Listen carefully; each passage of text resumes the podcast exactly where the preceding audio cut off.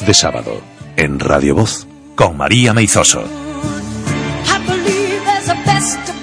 Bueno, pues se lo, se lo adelantamos y se lo vuelvo a recordar porque lo comentábamos hace unos instantes. Cuidamos todos los sábados habitualmente nuestra salud a través de los consejos que nos ofrece Luis eh, Luis Durán, pero hoy les vamos a mm, les vamos a recordar y les vamos a insistir eh, en una idea. El cerebro también hay que hay que cuidarlo, aunque todavía no sabemos eh, no sabemos cómo. Seguro que después de esta charla, la que vamos a mantener enseguida con nuestra invitada, nos quedamos con más de una clave. Ella es psicóloga de, Neuromotiva, en, este caso Mar Sánchez, ¿qué tal? Muy buenos días. Buenos días, María. Gracias por, por visitarnos, gracias por acompañarnos. Hoy nos vas a, enseñar sobre todo, ¿no? Bueno, eh, aprender aprendemos queremos todos. Aprender, ¿eh? queremos aprender sobre esto. Hay un motivo y es que a partir del lunes iniciéis una semana, eh, la Semana Internacional, celebráis la Semana Internacional del Cerebro, ¿no? Desde lunes y hasta el viernes. ¿De qué manera vais a...? Bueno, no es una iniciativa nuestra. Eh, bueno, en primer lugar quería saludar a todos los cerebros oyentes, porque si nuestro cerebro no estuviese sano, no podrían escuchar a María ni podrían escuchar este programa, ¿no? Eh, esta no es una iniciativa de Neuromotiva. Neuromotiva colaboramos, pues sobre todo con eh, entidades que sí hacen un poquito esa campaña, ¿no? De sensibilización de temas cerebrales o mentales, un poquito más llevados al público en general, ¿no? Entonces eh, colaboramos con la Fundación Dana, que a nivel internacional son pues, los organizadores. Los organizadores, sí, casi creo desde, si no recuerdo mal, desde el año 96, ¿no? Más de 50 países, pues bueno, se unen a esta a esta semana del cerebro. Aquí en España hay otra semana que se celebra también en octubre. A ver si este año conseguimos traernos también al es como un autobús, ¿no? Eh, para que hagan como un chequeo, ¿no? Acerca de cómo estamos eh, a nivel cerebral cerebral no pasamos ITV del cerebro por ahora, la seguridad social pues no se contempla y entonces la prevención es como lo que queda ahí un poquito pendiente, ¿no? Entonces Neuromotiva este año hemos dicho, venga, ya que hacemos charlas eh, donde divulgamos el cuidado del cerebro, hacemos campañas, hacemos talleres en la calle, obradoiros, aparte de tener nuestros propios programas, ¿no? De gimnasia mental patentados, eh, pues bueno, hemos querido eh, hacer una semana especial homenajeando pues este gran tesoro que tenemos en la cabeza, que es el cerebro. Veo yo por aquí, datos que seguro los oyentes no, no conocen. Por ejemplo, nuestro cerebro pesa el 2% de nuestro cuerpo. Sí, sí. Muy poquito. Muy poquito, pero consume. Eh, ¿Cuánto consume? Un 20% de, de la energía de nuestro cuerpo, ¿no? Antes que estábamos escuchando a Luis que decía, bueno, pues un poquito eh, que las mujeres y los hombres pueden hacer la misma actividad física, solo que los órganos son más pequeños, como es el caso de los pulmones y del corazón. El cerebro, en el caso de las mujeres, también tiene un tamaño más reducido. Aproximadamente dicen que unos 200 gramos menos, ¿no? Si un cerebro adulto de un varón eh, pues pesa, ¿sabes cuánto pesa María? Ni idea. Sobre kilo y medio. Eh, pues en el caso de las mujeres, pues eso, sobre un kilo doscientos, trescientos, dependiendo de la constitución física. Más datos, eh, más datos. ¿Por qué no se pasa la, ¿por qué le, da, le prestamos tan poca atención? Has dicho, no se pasa la, la ITV, algo muy, muy gráfico. ¿Por qué le prestamos tan poca atención a nuestro cerebro? ¿Por qué crees tú? Bueno, yo creo que también es cultural, ¿no? En otras, eh, en otros contextos, en otras civilizaciones se cuida mucho más lo que es la parte cerebral y mental. Eh, pues si nos vamos a, a, países asiáticos donde la meditación y las relajaciones son casi como eh, lavarnos la cara nosotros por la mañana, ¿no? Los ejercicios neuróbicos que nosotros planteamos y es romper automatismos, es decir, de las cosas que hacemos de forma rutinaria, vamos a hacerlo pues un poquito diferente, ¿no? Si nos cepillamos siempre los dientes con la mano derecha, vamos a hacerlo con la mano izquierda.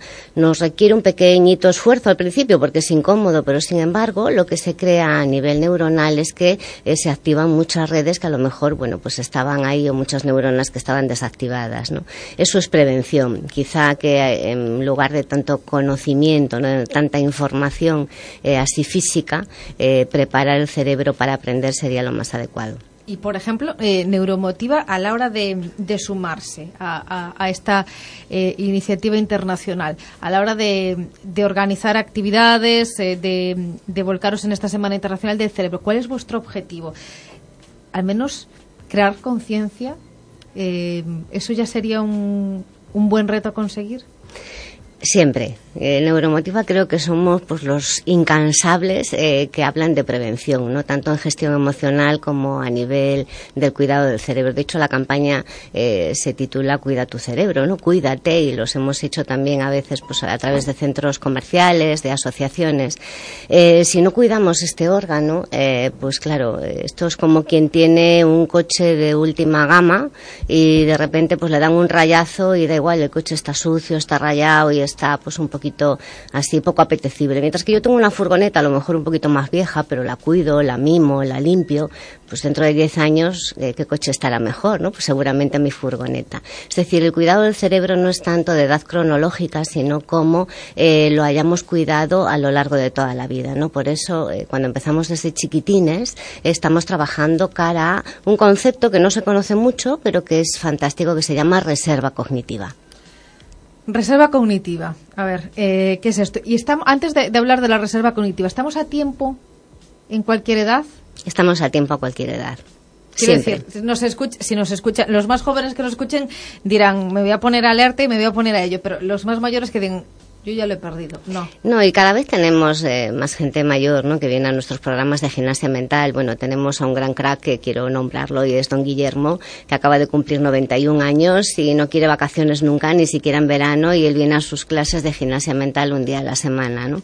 Eh, las neuronas eh, lo que hay que intentar es que no se nos mueran, es decir, cómo se muere una neurona cuando no tiene actividad, cuando no tiene conexión ni hay información.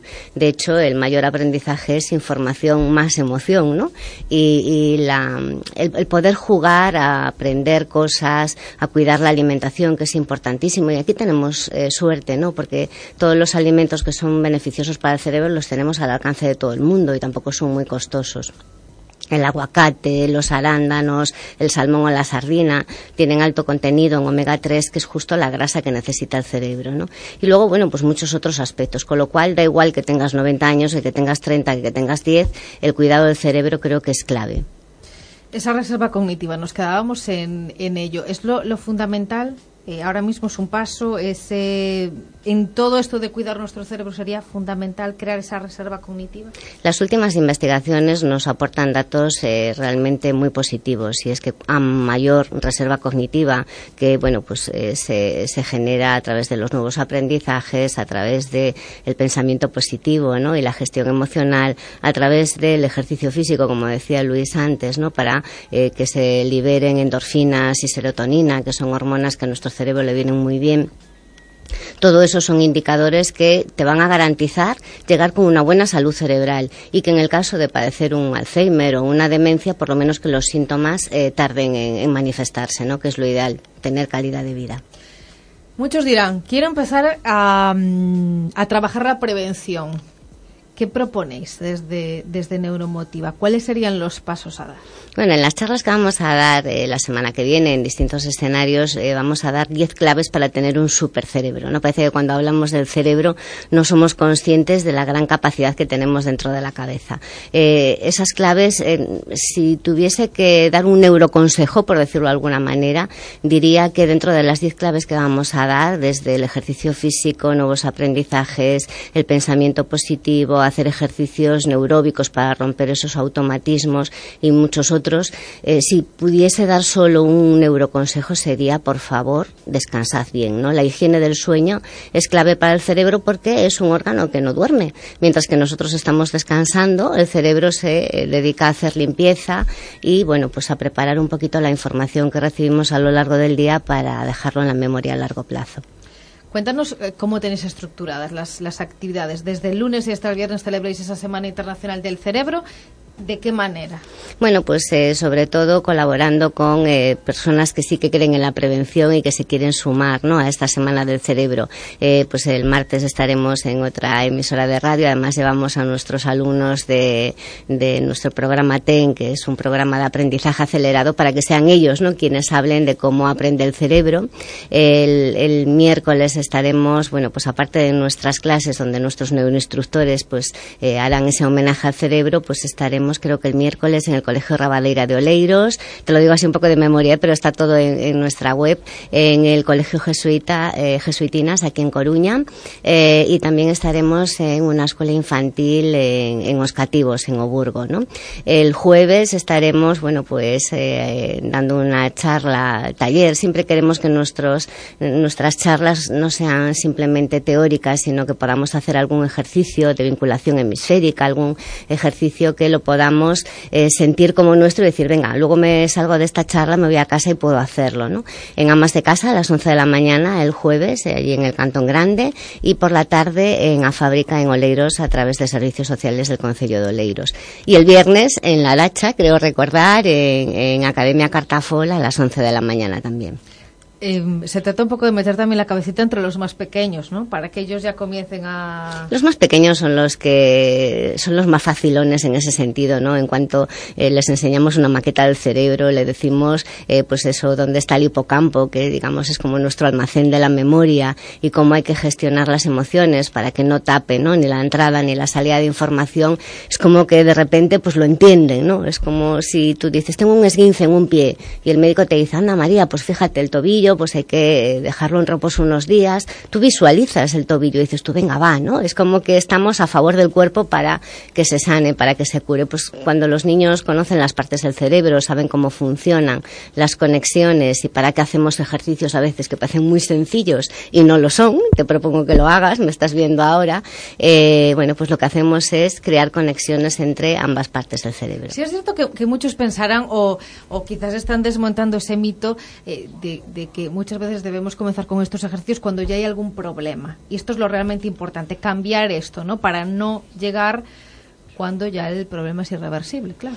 Cuando hay algún problema ya hay que intervenir. Ahí ya la prevención, pues es como cuando pues eh, padeces un, o has tenido un ictus. Eh, pues luego está la parte de rehabilitación, ¿no? Y ver qué áreas pues han quedado dañadas o no. Eh, lo ideal es no llegar a tener un ictus, a que no tengas ninguna enfermedad neurológica, a que no tengas la enfermedad de Alzheimer. Entonces, bueno, la prevención creo que es clave, no solo en términos económicos, que es donde desde la política social lo miran muchas veces, sino también desde nosotros mismos, ¿no? Eh, mueve tus piernas y mueves tu corazón, pero que también mueves el cerebro. Eh, aprende cosas nuevas y creas nuevas conexiones y además, bueno, pues fomentamos la curiosidad. Es clave la prevención en todos los ámbitos y, bueno, nuestros oyentes lo saben fenomenalmente. Hablabas además ahora de, enfermedades como el Alzheimer, enfermedades cognitivas. Los estudios hablan de un futuro desalentador. Eh, no tanto en cuanto a las investigaciones, que ojalá sean positivas, sino en cuanto a lo que puede llegar, precisamente parece si no empezamos a cuidarlo, ¿no? Eh, gente más joven, cada vez más casos. Claro, o sea, el Alzheimer no tiene edad. Hace unos años teníamos mucho desconocimiento de la enfermedad y pensábamos que era un tema cronológico. Pues a partir de los 75 años corrías más riesgo de padecer esta enfermedad, ¿no? que le llaman la enfermedad del olvido. Hoy en día puede padecer Alzheimer un joven de 30 años, alguien con 60, o sea, lo ideal es tener eh, un cerebro cuidado, sano, con una buena alimentación, insisto, eh, pues eh, trabajando, la relajación. hoy en día, dice, decían la OMS, hace, creo que fueron las cifras del año pasado, que la mayor enfermedad incapacitante que va a haber en el 2020, es decir, que ya lo tenemos aquí cerquita el año que viene, va a ser el estrés. ¿no? El estrés es la liberación eh, desmesurada de cortisol en el cerebro. Entonces empezamos a tranquilizarnos un poco y buscar pues eh, técnicas ¿no? para hacerlo, bien meditar o relajarse o hacer ejercicio físico o leer o un montón de actividades que nos hacen no pensar ¿no? en los problemas eh, o si no pues eh, terminaremos todos con un cerebro. Cerebro cuando enferma se encoge, se hace más chiquitín. O sea que fíjate, ¿no? Es como cuando tenemos una planta que se nos van musteando las hojas. Es clave la prevención, importantísimo. Hablabas de la importancia, Mar, de, de descansar. El cerebro duerme, no se detiene cerebro no duerme nunca, es nuestro gran aliado y, aún el otro día, bueno, hablando con el equipo, ¿no? Estábamos haciendo ahí un, ejercicio acerca de recordar los sueños. Parece que cuando somos chiquitines, cuando estamos en esa etapa preconsciente, hasta los seis años, nos acordamos un montón de las cosas que soñamos durante la noche, pero según nos vamos haciendo mayores, parece que ya, eh, bueno, trabaja más el óvulo prefrontal, ¿no? Que es la, razón y la lógica y no nos acordamos de los sueños.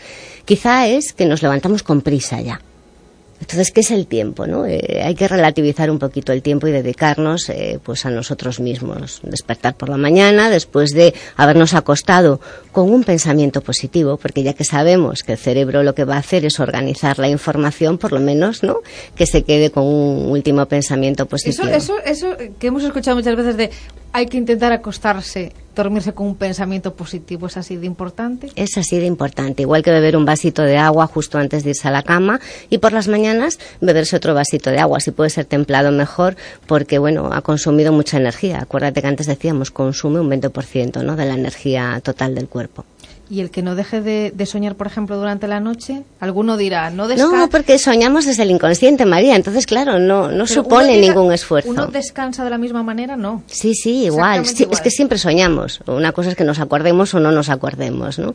Eh, cuando a veces hacemos formaciones en empresas que tienen eh, pues trabajadores que están con turnos, ¿no? Pueden ser turnos naturales de mañana, tarde o noche o al revés. Y turnos eh, que descuadran muchas veces claro, las A veces decimos, bueno, ¿cómo hacemos? Que yo no soy capaz de descansar cuando estoy en turno de noche. Bueno, también hay trucos y estrategias, ¿no? Y al final el alejarnos un poquito de los dispositivos móviles, el poder tomar una duchita eh, caliente media hora antes de irnos a la cama. Da igual que me acueste a las 8 de la mañana que me acueste a las 10, ¿no? Tenemos, por ejemplo, las lámparas de sal del Himalaya. A mí me encantan, ¿no? Porque hoy en día tenemos la wifi en casa, tenemos los ordenadores, la tablet, tanto dispositivo electrónico que, bueno, pues las lámparas de sal del Himalaya, que no son nada costosas, eh, lo que hacen es neutralizar esos iones positivos. Dormir siempre a oscuras. Eh, bueno, aquí hay como una controversia, ¿no? Duerme con la luz natural y despiértate con la luz del día o con la luz apagada. Hablo de luz artificial. No, no, o sea, que no haya ni el piloto de la tele si la tienes en la habitación porque la glándula pineal está atenta a cualquier estímulo de, luz y entonces no segrega la melatonina necesaria. Todo se puede entrenar, eh, pocas personas entrenan la glándula pineal y es clave para un buen descanso, ¿no? Una última cuestión, 11 y 25 minutos. Eh, has hablado de esos dispositivos móviles que nos invaden, sobre todo uno, el, el móvil, también las tablets, etcétera, etcétera qué papel juegan, de qué manera han llegado a nuestra vida para revolucionarla, también nuestro cerebro. Bueno, lo revolucionan y lo estimulan, ¿no? A mí siempre me, me sorprende. No solo tiene efectos negativos eh, el móvil en nuestra. Yo creo que no. Yo creo que el efecto negativo está en el desequilibrio, en el desorden, ¿no? Yo si me paso, pues, eh, haciendo ejercicio ocho horas al día es igual de desordenado que si estoy ocho horas delante de un ordenador, pues jugando a un videojuego. Sin embargo, lo que sí aporta eh, los dispositivos móviles y la información rápida a veces también nos genera estrés, ¿no? No ponemos el filtro necesario, sobre todo pasa mucho en temas de enfermedad, ¿no? Ah, pues que tengo una presión en el pecho, es que voy a ver lo que es, ¿no? Y yo siempre, siempre les, decimos, filtralo, vete primero a tu médico de cabecera, que luego te manda un especialista, pero queremos esa inmediatez. Tiene ventajas e inconvenientes, como en todo, el dar y el recibir, ¿no? Eh, ¿Qué nos aportan los dispositivos móviles? Muchísima información y entretenimiento. ¿Qué es lo que tenemos que alejarnos un poquito? Pues de hacer un buen uso de ellos, ¿no?